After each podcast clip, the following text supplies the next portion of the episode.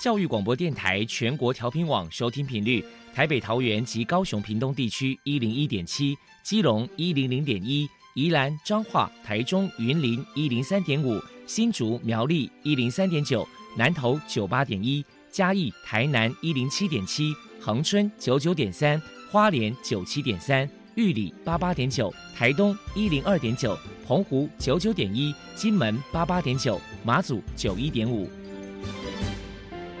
爱是包容，爱是牺牲，爱是分享，爱是服务。因为爱，特殊教育充满了无限的可能。用爱关怀身心障碍同学的未来，用心倾听资赋优异子女的心声。欢迎老师、家长、同学们，大家一起加入特别的爱这个大家庭。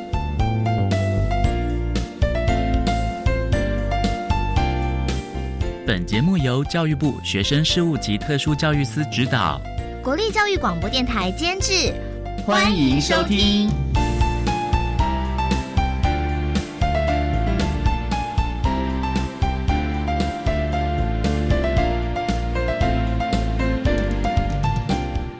因为爱，我们在空中相聚。欢迎您再度收听《特别的爱》，我是小莹。这个节目在每个星期六和星期天的十六点零五分到十七点播出。在今天节目中，将为您安排三个部分。首先，在“爱的小百科”单元里头，波波将为您安排“超级发电机”单元，为您邀请台湾电缆天使协会的创办人周玲玲老师为大家介绍台湾电缆天使协会服务的内容，希望提供家长、老师可以做参考。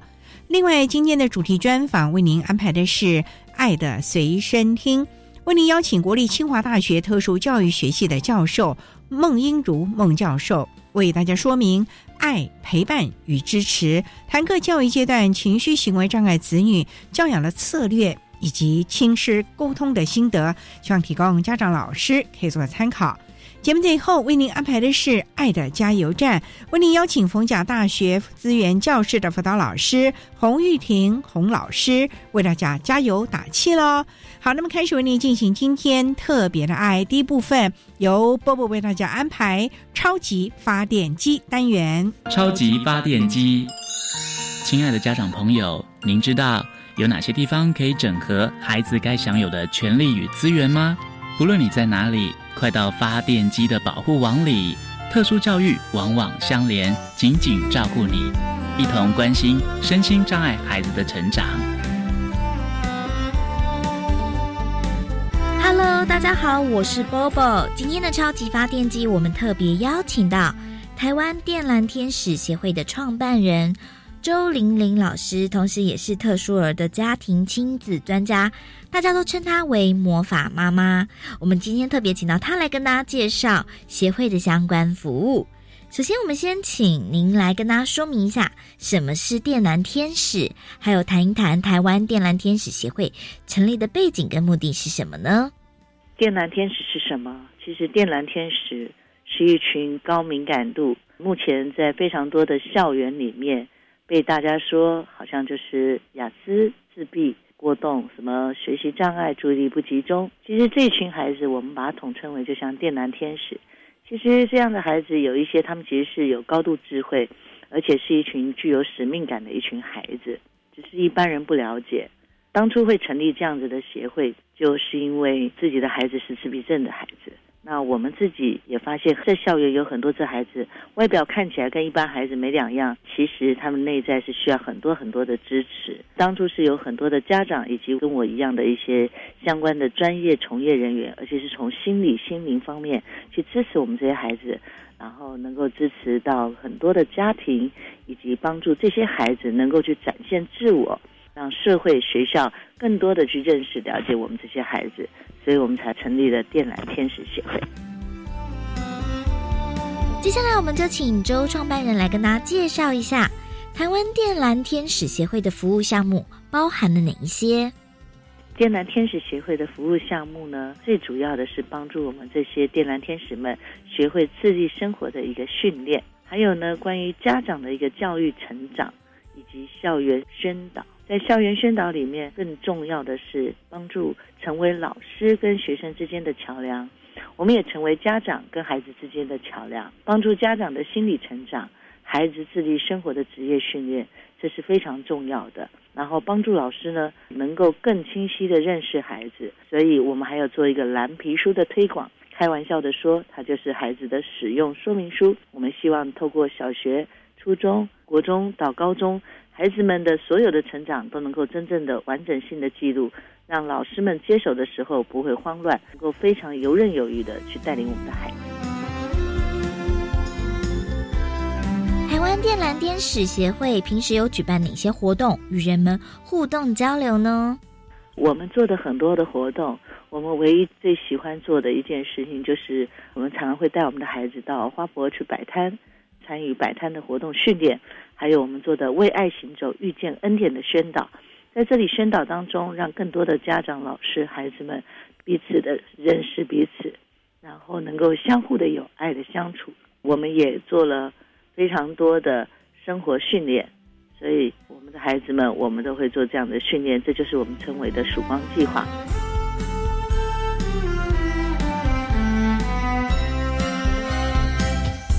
再来，我们就请周创办人来说明一下，台湾电蓝天使协会在未来还有哪一些规划？协会未来的规划，我们分为短、中、长期三个阶段。在短期里面呢，我们的计划就是我们的曙光计划，就是做为爱行走，遇见恩典，不断大量的全国宣导，进入校园里面，更复制更多的妈妈们出来宣导，帮助更多的家长。在我们的中期呢，我们会做我们的关怀站，在关怀站里面去帮助更多的孩子，当他有需要的时候，有地方可以去，然后它是属于开放性的，有很多的妈妈以及专业人员去支持他彼此。我们的长期计划，我们最后是做一个想要做一个有爱的小社区，让孩子们的还有这双老跟父母可以一起共同的在一起。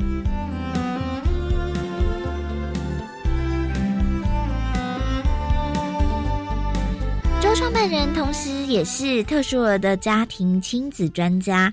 接下来，我们就请您来跟大家来介绍一下，如果说家里面有情绪障碍的小孩，身为家长的教养上该注意哪一些事情？另外，针对亲师沟通的部分，又有哪一些该注意的地方呢？家有情绪障碍的家长教养要注意的问题是：首先，家长要先认识自己的状态，自己的情绪状态是最重要，因为我们的孩子。非常容易受影响，所以要去试着了解关于我们的孩子为什么会有这些情绪根源，而不是只是给他用药而已。那也要让社会更多人去了解，更重要是不要彼此伤害。在亲师沟通里面要注意的是什么呢？觉得这里有很重要的是，家长跟老师要共同找出问题的根源点，然后了解这则情绪是否跟学习是有关的。我们也有出了一套情绪沟通卡。可以帮助家长更清晰，也帮助老师更清晰的去找到孩子问题的根源，能够去帮助到孩子。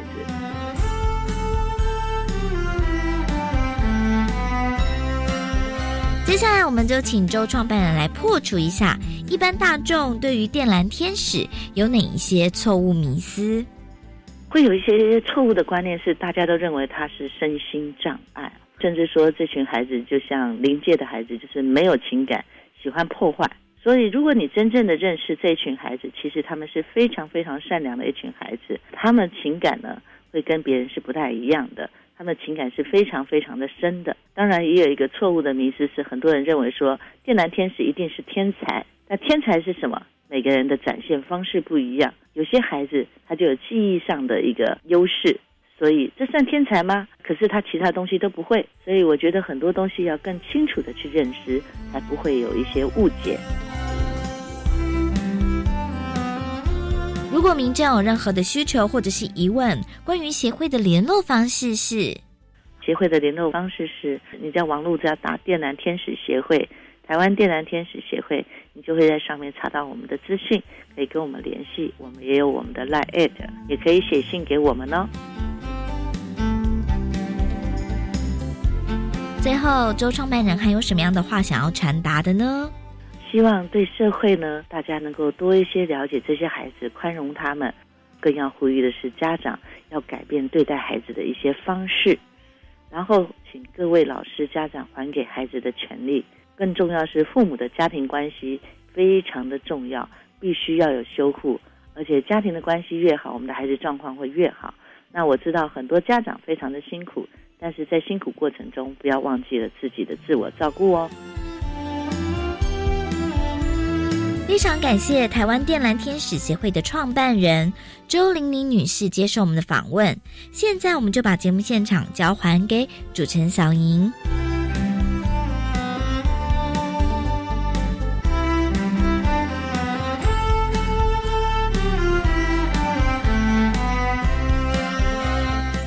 谢谢台湾电蓝天使协会的创办人周玲玲老师以及波波为大家分享的资讯。您现在所收听的节目是国立教育广播电台特别的爱。这个节目在每个星期六和星期天的十六点零五分到十七点播出。接下来为您进行今天的主题专访。今天的主题专访为您安排的是《爱的随身听》，为您邀请国立清华大学特殊教育学系的教授。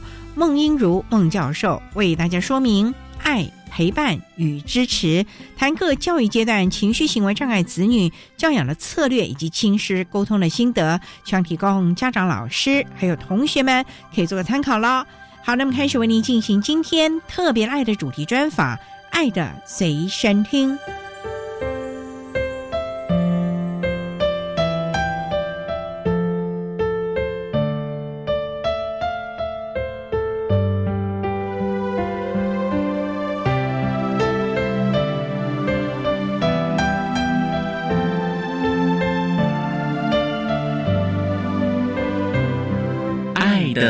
随身听。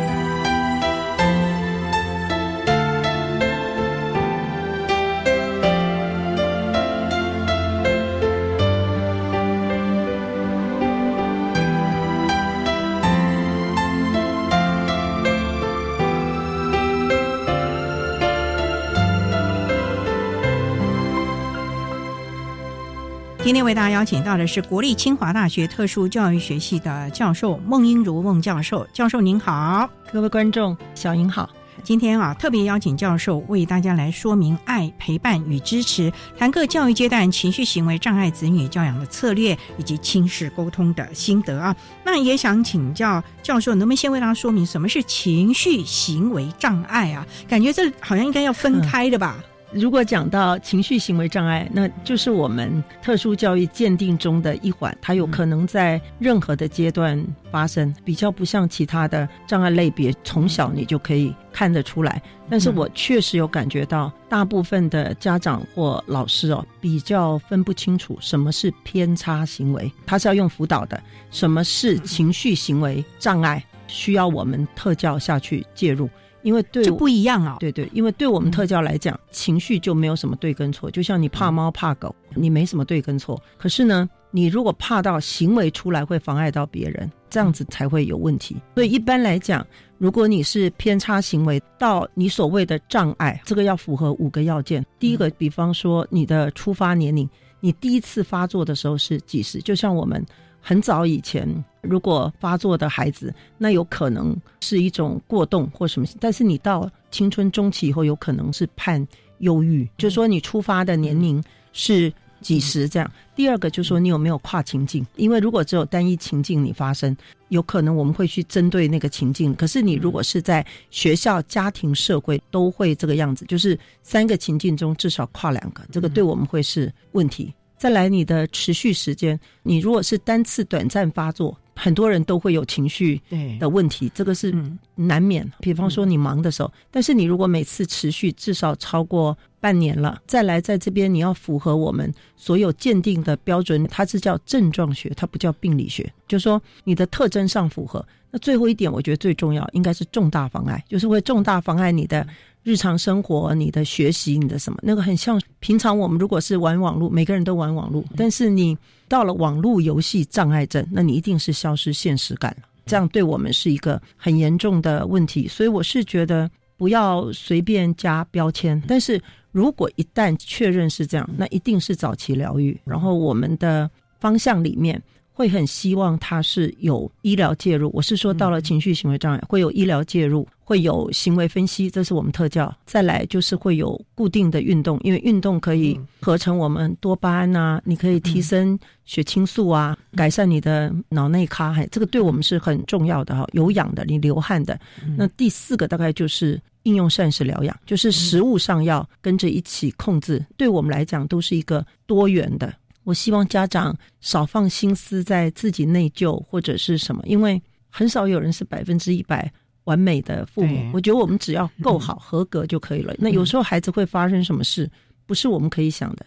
但是我们如果说越早介入，然后让他可以越多元接受这些。并且跟孩子讲清楚，那我觉得愈后状况就会越好。反而你讳疾忌医，这个是比较不好的。所以这个部分呢，也正在要提供大家呢。孟教授已经为大家说明了所谓的情绪行为障碍到底怎么样，以及要进行早期疗愈、提早发现。那我们上面呢，再请国立清华大学特殊教育学系的教授孟英如孟教授，再为大家说明爱、陪伴与支持，谈各教育阶段情绪行为障碍子女这样的策略以及亲师沟通的方向。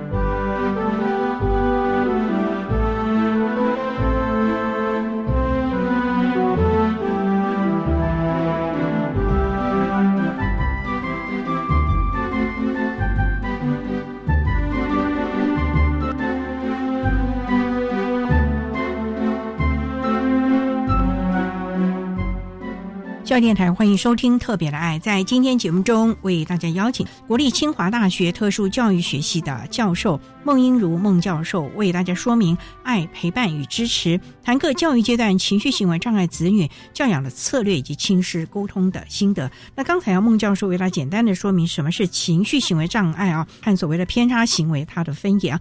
不过，教授您刚才也特别提到要提早发现，进行早疗。那早疗很小的孩子。情绪行为，它可以预防吗？或者是呃，我们不要说导正吧，可以让他比较能够知道怎么来掌控自己不当的行为，或者是情绪的抒发方式呢？其实我觉得这个里面呢，可能很多的爸爸妈妈心态是一定要做好的爸爸妈妈，那那个老师也是一样想要做好老师了。那现在我们刚好在推动十二年国教课纲嘛，它很重要的主旨就是提到自发互动共好。大家都听过核心素养，核心素养基本上就是你怎么去解决问题的能力跟态度。一般来讲，我们在带这种孩子的时候，应该是着重 how to solve the problem，就是如何做，而不是再像以前一样我去追远因近因或什么。因为我很常听到亲师哦，不断的去跟孩子强调过去的伤痛经验，致使这个东西。比方说，我是因为二年级遭到霸凌，所以我后来都一直不行了。一直在提醒他不好的经验吗？对，对我们特教来讲，我的建议啦，就是孩子有这种情况的时候，依照我自己的临床经验，我大部分都一定会先转移他的注意力，然后对他所讲的东西哦，就是情感赞同他，但是价值中立。在这个过程中，怎么转移注意力？比方说，这个孩子他不要上学了，他来跟你讨论，他绝对不要上学。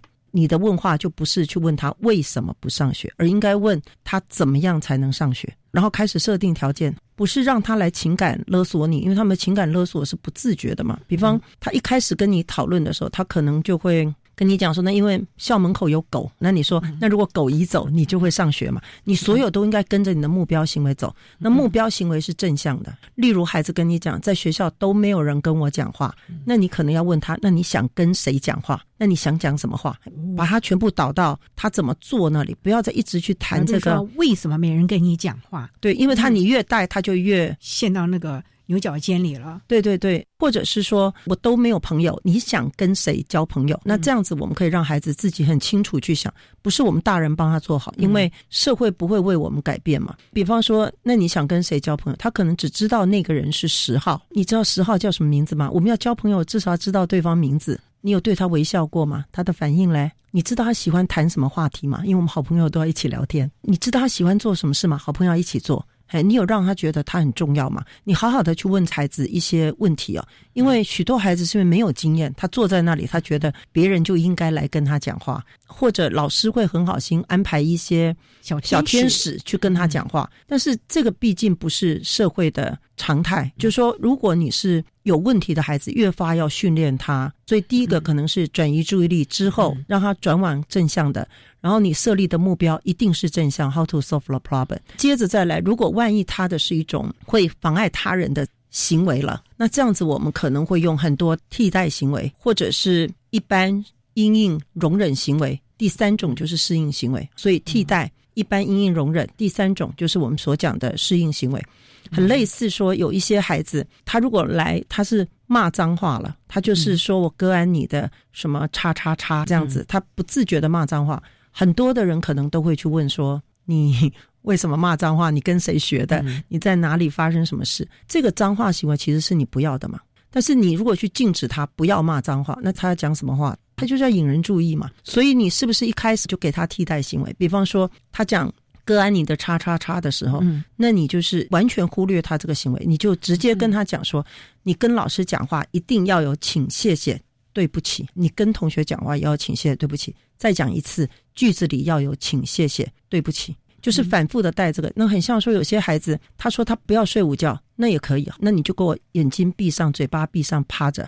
然后他就说，那我不要睡觉，好，眼睛闭上，嘴巴闭上，趴着。你就是很温和、很坚持，持续下替代行为的指令。但是有可能我们这个孩子今天骂脏话的时候是离你很远，就说你现在随便讲一句说，我们现在教数学习作，他就突然骂。叉叉叉，因为他离你很远，有一段距离，最后面。对，那你没办法跟他讲说要请、谢谢、对不起。那或许你可以稍微想一下，说是不是要给一个一般阴影跟容忍行为？因为你刚刚是讲教数学那个习作的时候，他开始骂脏话，这样有可能他是没写完，所以你马上再加一句符合他需求的，比方说没写完同学可以放学前交，但是你一讲这个，他还是继续讲什么什么。那如果是这样子的话。可能你的一般阴影那个没有讲对，那你就要给他适应行为了。就说他有可能是没有带，所以没有带的同学，待会到老师这里补拿作业单或习作。那如果是这样子的时候，他安静了，那有可能就是没事了。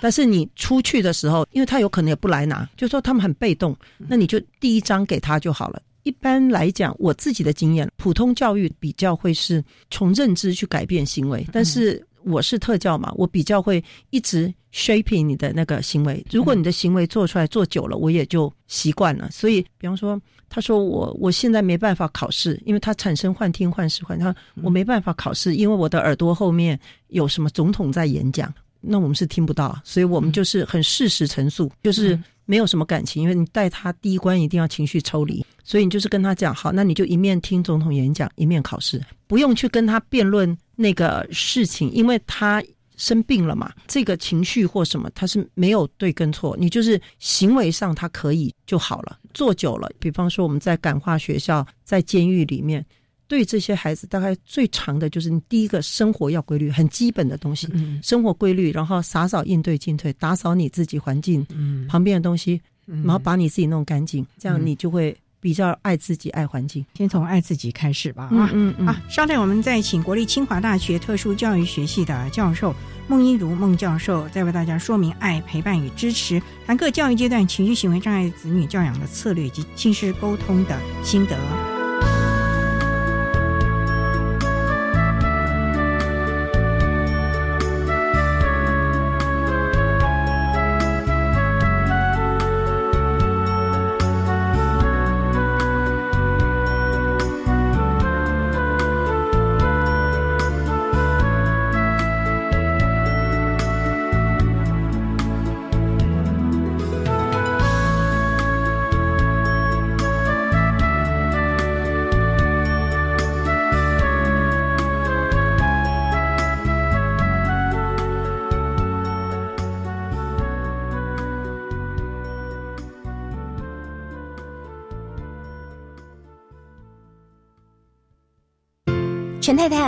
被检查出是潜伏结核的感染者，需要进一步接受治疗。啊，护士小姐，什么是潜伏结核感染？会传染吗？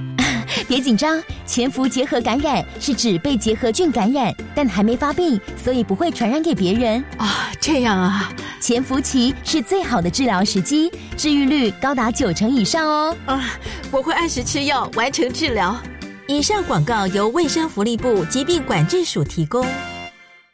你听过联合国身心障碍者权利公约吗？我知道，这是强调身心障碍者跟一般人一样享有平等的权利。对，无论设备设施、教学课程、活动规划，或是学习所需要的用品，都希望让每一个人能使用以及参与。那如果有身心障碍学生还是没有办法使用，该怎么办呢？可以依照个人需求做合理调整。以上广告是由教育部提供。大家好，我是郭书瑶。中秋节即将到来，还记得小时候最喜欢和家人聚在一起吃月饼赏月。今年我要带着唐氏症基金会爱不啰嗦中秋节礼盒回家，与家人一起享用，美味又能帮助糖宝宝努力逐梦。如欲购买或了解详情，请拨打订购专线零二二二七八九八八八零二二二七八九八八八。唐氏症基金会祝您中秋节快乐！管那么的水，罗嘎西木啊！大家好，我们是欧开合唱团。您现在收听的是教育电台。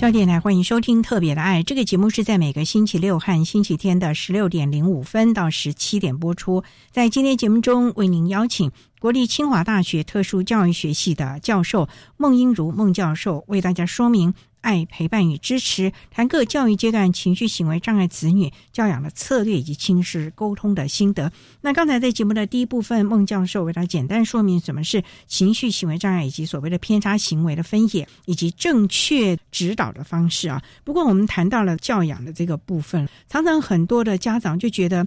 哎，我的孩子有情绪啊，学校没事就打电话来，或者在家里剑拔弩张的，这个部分教授有些什么样的建议呢？我想我讲最基础的好了，因为很多的爸爸妈妈现在都是双薪了，他们有可能非常忙乱。其实我觉得我们第一个要练的就是语言逻辑。比方说你在问事情的时候是一个事实陈述，我随便举几个例子。第一个，比方说我们知道孩子听觉理解能力很差，常常听错话，这样子我们在下指令就应该事实里面的人事实地物都要说清楚。比方说你跟孩子讲说。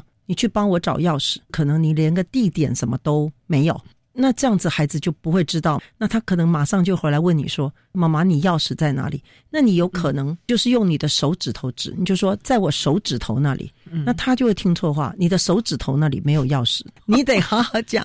比方说，你看到那边有窗台吗？那个窗台旁边有一个盆子，盆子里面有什么？大概类似这样，或者第二个抽屉，人事实地物得讲清楚。我觉得这个是语言理解里面家长在管教一定要把这个事情很正向的讲清楚。第二个，你对孩子在表达感情或感觉的时候，我觉得语言逻辑要非常的好，而且要对哈，要正向。台湾的爸爸妈妈，我们从小都受一些教育，就是比较儒家的。儒家就是你要照顾别人的感受，然后要谦虚嘛，好，然后要强调人际关系。这个我常常开玩笑哈，我觉得儒道释三家里面，一般的教育它是可以到儒家的。儒家就是说你注重人际关系，因此你平常的时候你就要出来做事，乱世你隐退。如果道家的话，他就是强调这个人一定要很自优了，就是说他是平常隐退。乱世要出来治理，然后治理完之后，很怕狡兔死走狗烹，类似像张良这样，你就要隐退。但是我觉得我们特教比较像是禅宗，就是说，我觉得那个孩子如果他跟他的心可以相处，他也没有妨碍别人，就 OK 了。但是我们家长在期望在叫他做什么事情的时候，一定要适性，因为你给孩子适性的爱，就说他喜欢这种爱，那他就不会是压力。那我这样讲有点抽象悬哈，嗯。所以呢，如果说我们现在在做的时候，是不是你除了刚刚我讲的听觉理解之外，你在语言逻辑上，你们要表达的时候，尽可能用 how to solve the problem，不要去唱衰。就像说，孩子要跑出去，你就说我叫你不要出去，你还出去，你带出去你就跌倒。了，然后哇一声他就跌倒了，然后你就说活该，刚叫你不要出去吧，那这个就全部都没有教解决问题。可是你现在看他要出去了，你可能讲下雨了要带把伞，或者是你手扶着墙才不会跌倒。我觉得那个都会比这个教育要好，因为我们家长很多都是在比较而没有教育。未雨绸缪，先想到坏的地方对对对，我觉得那是一种语言逻辑。然后你在跟他表达感情的时候，其实我们很多孩子因为听觉理解问题，他有点像 AI 人工智慧机器人，所以你所有的句子都要简单、正向、清楚、可行。我所谓简单、正向、清楚、可行，就是说一定是简单句。然后很明确的讲出你要的是什么，就像我们对机器人这样，然后对他要是可行的，不要下得很高。很多的爸爸妈妈，他有可能不是用正向句，他是用否定句的。比方说，你上课不要不专心，那这样就否定句。那我可以做什么？或者他用的是一种错的肯定句，这个我们机器人也会听不懂。错的肯定句就是那种，你如果翅膀硬了，你就可以出去。这个其实是你给我做好，但是呢，机器人一听。听起来是个肯定句，可是你不能这样做，那机器人一定会出去的。第三种就是我讲对的否定句，比方说你从来就不孝顺，那个意思是要叫他孝顺了，所以你告诉他什么叫孝顺。还我觉得这个是很重要的。最后一点，我就觉得在语言逻辑上，你可能随时随地问他的时候，都要注意到赏罚公平哈，因为我们的孩子很在意你的赏罚是不是公平。因此，只要有任何争端发生，也是人事实地物要下去问。然后他如果跟你讲任何事情，我建议你也是要好好的 promise 之后要问他要怎么做。比方他说我等一下写功课，你的等一下是时钟到几点？或者说我不想念书了，我要出版书，你都不支持我。好，那你书要先拿来，就是说让他体会到实际的东西。那如果今天是类似在家里面，哥哥跟弟弟吵架，比方说哥哥正在玩电脑，弟弟没办法玩，所以弟弟就在旁边一直扑他。那扑到最后呢，哥哥很不耐烦，就挥了他一下。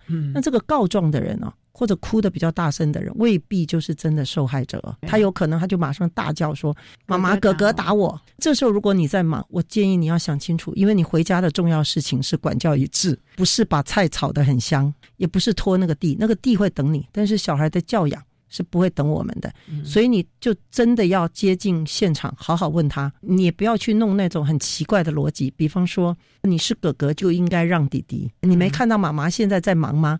那他会要求你说，那你干脆把我塞回去，我也想当弟弟，我不想当哥哥。嗯但是你如果亲临现场，你就好好的问哥哥说：“哥哥，你刚刚有没有打弟弟？”可能他回答你的是：“弟弟刚刚也打我。”那你就要人事实地物，事实陈述要坚持清楚。你就问他：“我现在在问你有没有打弟弟，还是你有没有碰到弟弟？你刚前十分钟你是怎么做的？然后你们两个发生什么事？你问他问到最后，他只要安静或什么。”这个弟弟其实会得到很大的安慰。那你再回头问弟弟，刚刚哥哥也说你打他，你有没有打他？你有没有什么？那如果他们两个都承认有，那这两个的惩罚就应该跟过失行为有关，因为他们两个刚吵架嘛。你是可以把一个报纸折成四分之一，让那两个人抱着在那个里面，谁掉出来谁要帮妈妈洗碗，因为刚刚妈妈是在洗碗中间被你叫过来的。就是说，你们可以思考一下。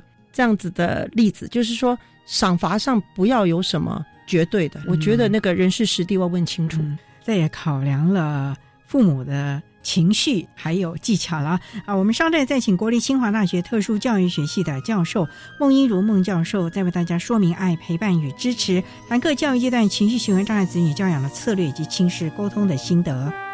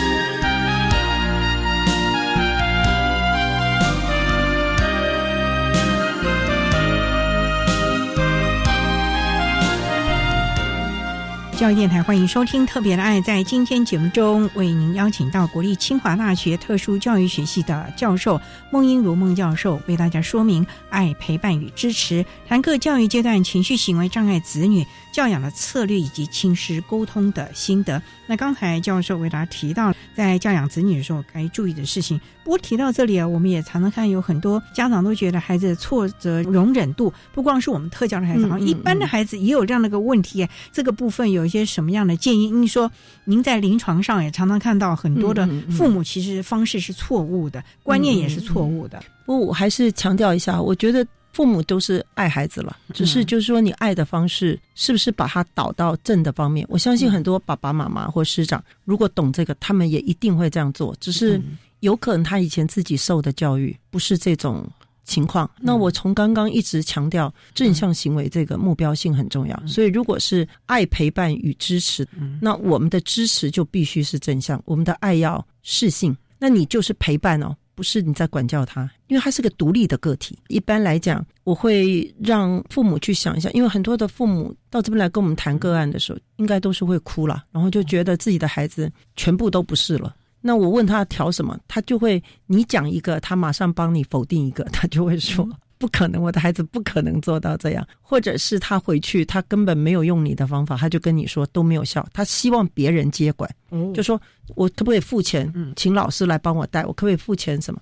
但是我觉得爸爸妈妈跟孩子是要相处至少六十年以上，不会是我们老师，我们老师可能两三年我们会换手嘛，所以我觉得你自己要学会这个方法，你才能够。就是说，对对对，而且每分每秒。但是好的是，就是说，我们每一个人都只有一对爸妈了，所以你很容易你就做第一名了，还好没有人可以取代你。那以前有犯错，我觉得也没什么关系。如果说孩子知道你是爱他，是诚恳的，这个你就再把它捡起来，重新修正，这样也就可以，不要一直沉溺在过去的。追悔中，就是说，你可能要先看一下孩子所有这些行为里面，你最想调整什么？不要去找一些枝微末节，因为我们许多孩子很讨厌被管日常生活的一些琐事，然后那种琐事其实没有什么理由。我就觉得你可以跟他好好的讲，像有时候在学校里面，老师会规定不能穿裸袜，就是那种上面看不出来、没有包住脚踝的那个裸袜。可是老师自己穿裸袜。那孩子就会觉得，为什么你可以穿裸袜，我不能穿裸袜？有些老师就会讲，因为校规规定。那孩子会问你哪一条校规？其实你就是好好跟他讲清楚，就是说学校要我们这样做。那我猜他有他的考量，你可以试图解释一下。比方说，脚踝就是最容易受伤的地方嘛，在学校里很多人一起，那你一定要保护脚踝，因为脚踝受伤以后很容易变惯性。但是像老师在走路就很少会这样奔跑。但是你们会吗？那你回到家为什么就可以穿裸袜？因为家里没那么多人在奔跑。你让孩子自己知道理由，然后给他的策略不要是那种做不到的策略。那你先定一个正向的行为，然后让我们的孩子每天去看正向目标。那个对我们来讲叫成功的看目标，失败的看对手。所以如果说他讲我一定不要上学了，诶，你本来不是要上大学吗？那你就不要问他说你现在不上学你怎么上大学？不是，你要上大学，你现在就要继续上学。就是第一个成功的看目标，失败的看对手。你把这个目标定正向。第二个就是说，你让孩子学会每天去看到自己微小而坚定的进步。只要你没有更坏，那你就会更好。那个跟我们在减肥一样，有的人就说：“哎呦，我呼吸空气都会胖。”你没有，你就好好维持你现在体重。你每天去给我记录你吃了什么，慢慢你就会知道你吃什么你是这么胖。那你不吃什么的时候，你可以减零点五。那你就会找到你自己的那个食物，不是你去外面看食谱的，因为很多人可以有那种食谱，然后去找各种食物来配对那个。很多都是国外传来的。你如果每天要配一个无糖 yogurt，然后早上吃一小片什么东西，然后再准备一个什么奇异果，那个或许对你是很麻烦。但是你找出自己的东西，或许你戒掉的是小笼包，因为你不知道小笼包里面很多的油脂。对对，或者说你戒掉的是吐司，你的吐司是那种里面有含。纯奶油的咸吐司，或者你的饭团油饭，这个都可能是你自己要记录。所以说，成功的看目标，失败的看对手。第二个，你让孩子每天去记录自己微小而坚定的进步。就像我们常常用量的东西跟孩子讲，比方说，孩子有的不喜欢写字，其实全国的孩子，就台湾写正体字、繁体字这种孩子。他平均写繁简体一个字大概是四秒钟。所以，如果你一行花一分钟写完，一行十个字嘛，大概四十秒，你花一分钟写完，这样你就比自己更赢了。嗯，就是慢慢这样让他去带哈。所以，成功的看目标，失败的看对手。每天确定自己微小而坚定的进步，但是有可能你这个方法用下去就。更糟了，因为像我们很多拒学症的孩子哦，家长让他申请在家自行教育，家长其实是希望他去上学的，结果申请在家自行教育也没人教他，又每天碎念他去上学，那我们这个孩子会发狂。那发狂的话，你就考虑第三点，挫折忍耐，给自己第二次机会。重新再来，这点真的要提醒家长了啊！好，我们稍待再请国立清华大学特殊教育学系的教授孟一如孟教授，再为大家说明爱、陪伴与支持，谈各教育阶段情绪行为障碍子女教养的策略以及亲师沟通的心得。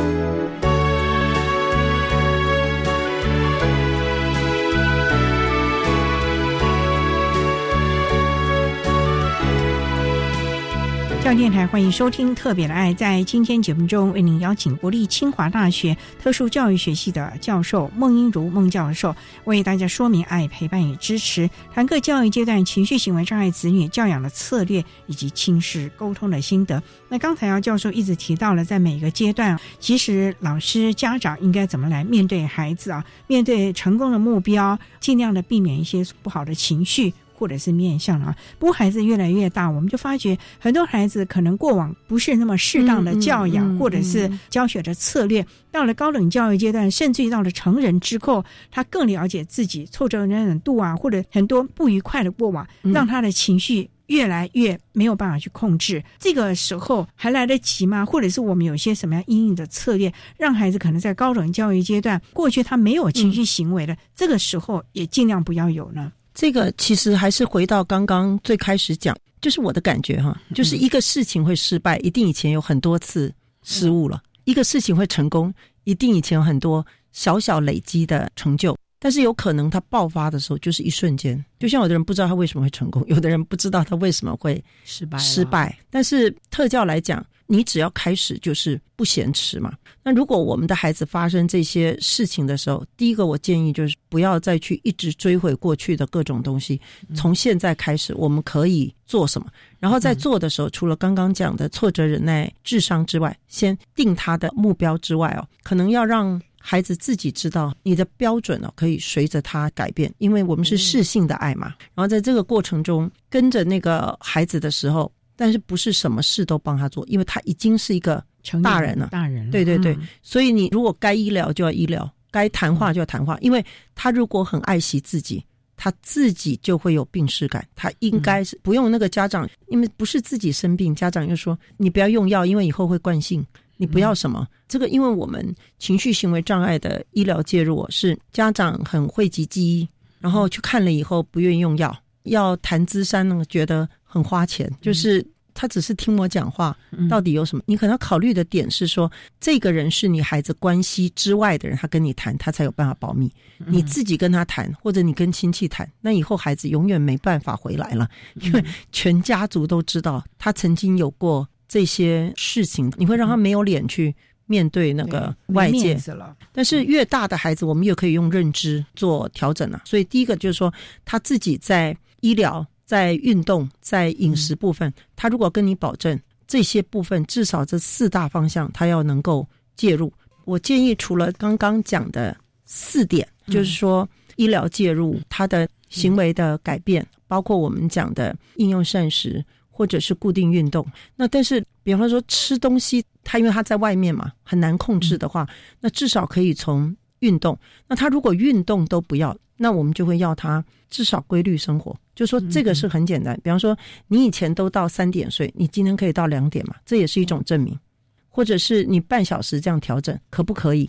你们现在很多我们那种运动手环，你戴着，你马上就知道他的作息有没有规律嘛？然后他每天是走了多少步，这个都是可以借由科技辅具的治疗。所以我觉得你可以一开始的时候就让他把简单的事。做好，你可以给他一个期限，比方两个礼拜，他两个礼拜都没办法，那他得去好好的看医生，因为在这个过程里面，我们会协助他呢，在这个部分呢做调整。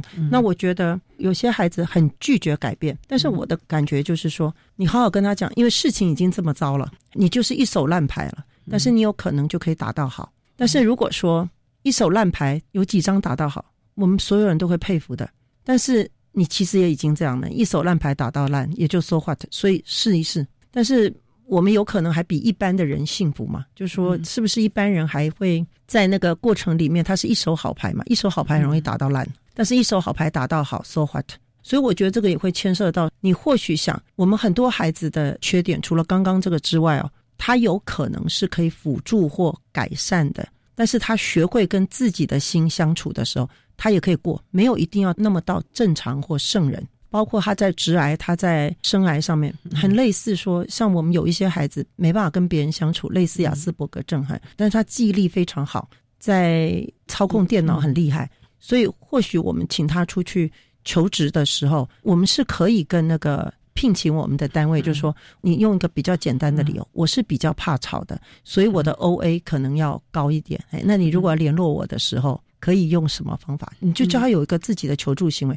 但是我觉得我的优点是我在电脑上我是可以完全掌控的。只要你给我的 O A 的板子高一点，你让他自己去叙述自己的需求。对对，因为整个社会不会为我们的孩子改变太多调整。对对，我觉得那个才叫爱、陪伴与支持。就是说，不是你一直去干涉他的人生，一直担心他做不好。其实很多的担心都会成真。嗯，那你每次都去问不好的事，然后你把它拿来做比较的时候，我觉得那就不是教育了。其实我们的孩子真的，他只要可以跟自己的心相处，找到适性的爱，那这样他就可以。好好的过下去，所以啊，家长老师适当的放手，适性的爱陪伴着他们，不要一直诅咒自己的孩子啊。好，那我们今天也非常的谢谢国立清华大学特殊教育学系的教授孟英如孟教授为大家说明的爱陪伴与支持，谈各教育阶段情绪行为障碍子女教养的策略以及亲师沟通的心得，非常谢谢孟教授的说明。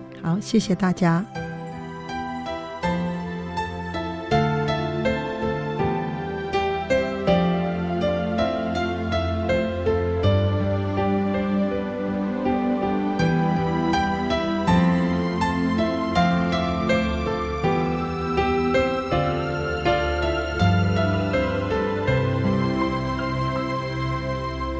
谢国立清华大学特殊教育学系的孟英如教授，针对了各教育阶段情绪行为障碍子女的教养策略以及亲师沟通的心得，希望提供家长老师可以做个参考了。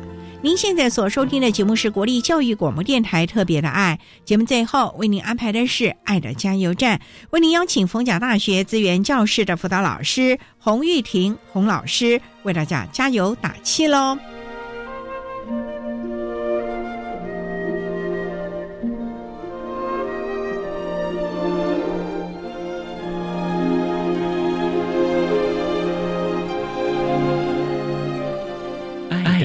加油站。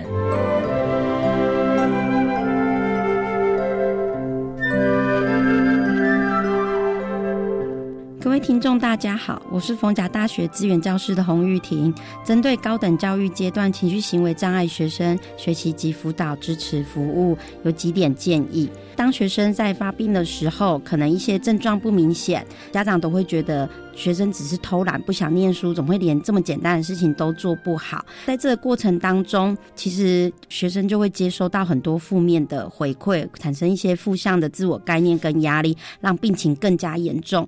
家长常常就会后悔说，为什么一开始没有正视到这个问题？所以其实学生生病这件事情，家长的支持和接受度都非常重要，协助学生持续的就医。稳定的服药，而且现在其实网络有很多的资源，也有很多家长的支持团体、社福机构，在学校有资源教师的协助，这些多方的协助都可以减少家长的压力，然后也都可以一起协助这个学生，让他越来越好。谢谢。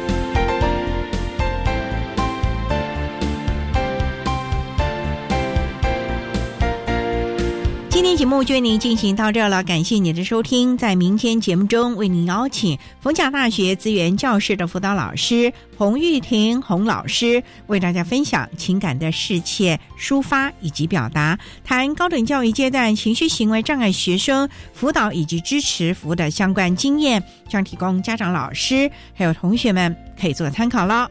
感谢你的收听，也欢迎明天十六点零五分再度收听特别的爱。我们明天见了，拜拜。